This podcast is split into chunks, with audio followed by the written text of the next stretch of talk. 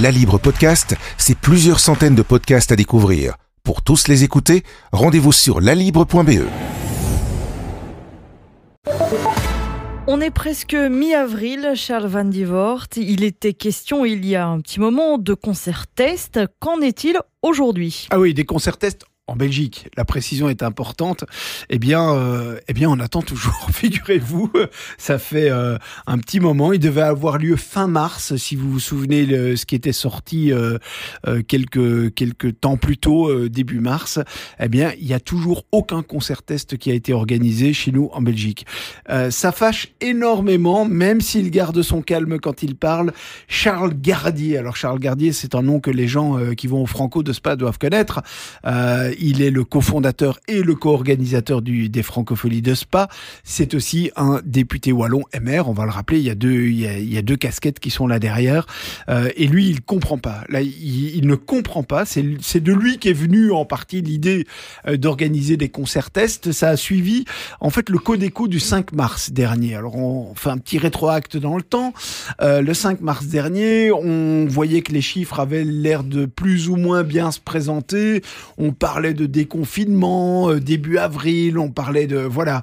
Euh, sauf que Bardaf, entre le 5 mars et la semaine qui a suivi, euh, les chiffres ont viré du tout au tout. Et le 12 mars, un Codeco s'est réuni et il a totalement suspendu l'organisation de ces concerts tests. C'est d'autant plus surprenant, d'abord parce que c'est passé relativement inaperçu cette histoire-là.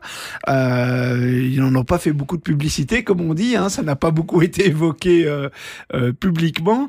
Ensuite, ce qui est surprenant, c'est que euh, tout semblait sur les rails pour les organiser ces concerts tests. Il y avait l'idée euh, d'organiser un concert avec le groupe Icons, qui aurait été un petit peu le, le Kobe, si vous me permettez l'expression, euh, ça devait se passer au théâtre de Spa. Le théâtre de Spa, c'est 400, 440 places. Donc c'est quand même déjà comme un peu conséquent. Hein. C'est pas un truc de 10 personnes ou 15 personnes réunies euh, dans un truc qui ressemble à rien. On est quand même dans une organisation un peu sérieuse. Euh, quelques jours après l'annonce de ce concert test ou de l'idée de ce concert test, c'est la Fédération Wallonie-Bruxelles qui avait emboîté le pas. On se disait chouette, ça a l'air de bien se présenter.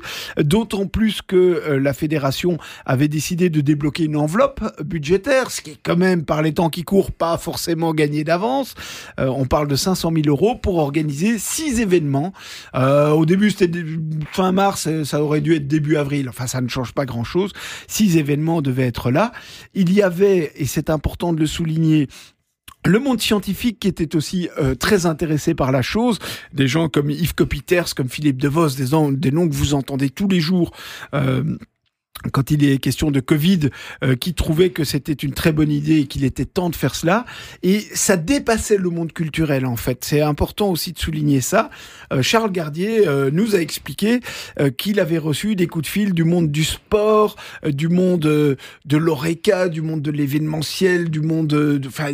Des commerces de proximité qui disaient oui, organisons ça et prenons désormais des décisions sur une base scientifique. Parce que l'idée n'est pas d'organiser un concert pour faire la fête et s'amuser. Alors oui, si, bien sûr, on va content d'entendre de la musique. C'est quand même plus d'un an maintenant que qu'on en est privé, en tout cas en live. Euh, L'idée, c'est de, de, de, de récolter des données scientifiques pour prendre des décisions euh, argumentées cette fois-ci concernant bah, le monde du spectacle, le monde du sport. Vous savez que le sport aussi en salle est à l'arrêt, etc.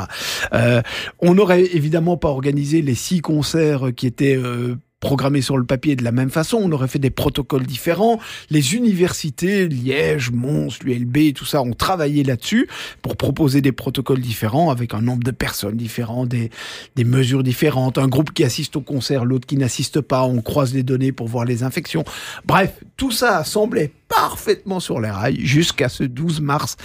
Un peu fatidique et qui a quand même euh, qui donne un gros coup euh, sur le moral euh, du monde culturel et de tous ces milieux qui se sont associés derrière qui fait que les concerts tests sont reportés s'inédiés. Alors on a évidemment cherché à savoir qui avait décidé que ça serait reporté, on nous a dit ce sont des ministres, puis on nous a dit c'est le le GEMS, c'est aussi tout un ensemble de personnes qui conseillent le gouvernement dans cette histoire-là.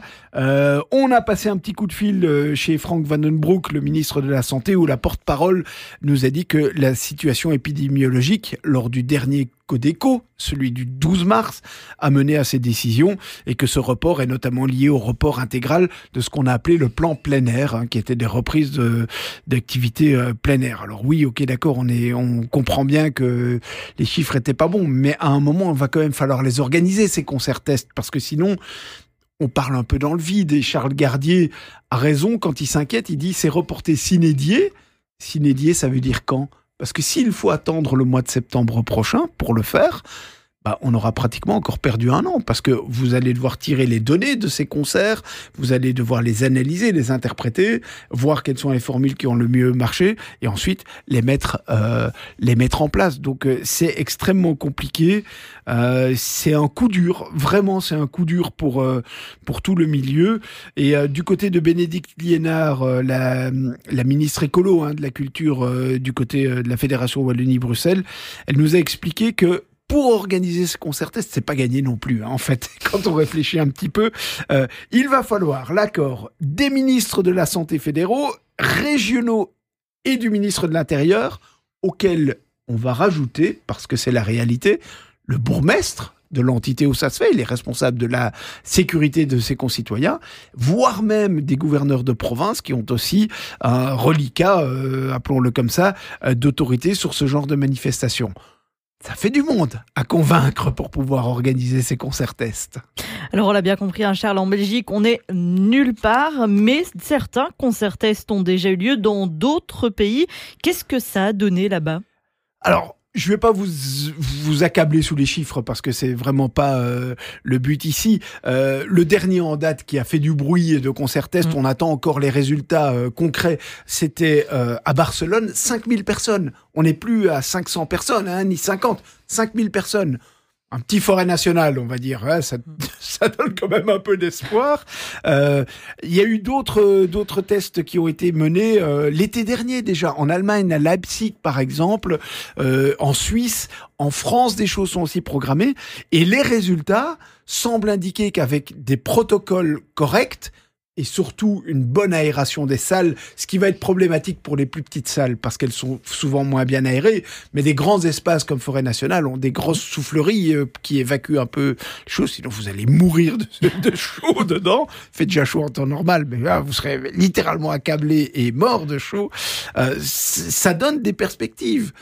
Le secteur est à l'arrêt depuis un an, plus d'un an maintenant. Et personne ne se fait d'illusion que dans les prochains mois, ici, deux, trois mois qui viennent, des concerts vont pouvoir être organisés. Je veux dire, on en est, on en était en mars à 10 personnes. Pensez bien qu'économiquement parlant, aucun organisateur et aucun artiste ne va se lancer dedans. Euh, il faut leur donner des perspectives à ces gens, qu'ils voient au moins une certaine lueur au bout du tunnel, même si elle est peut-être loin. Il faut le faire, c'est urgent de le faire. On est d'accord avec Charles Gardier là-dessus, euh, parce qu'on voit que le secteur est, est, vraiment dans un état de déliquescence complet. Mm.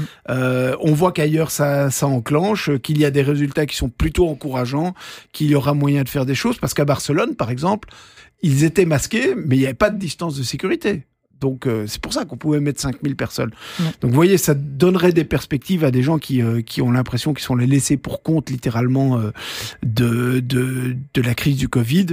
Et ça donnerait aussi des indications pour l'ORECA, pour le, le sport. Quand je vous disais que des gens ont contacté Charles Gardier, l'Union belge de foot l'a contacté, le basket club de Liège, donc quand même des trucs un peu sérieux, quoi.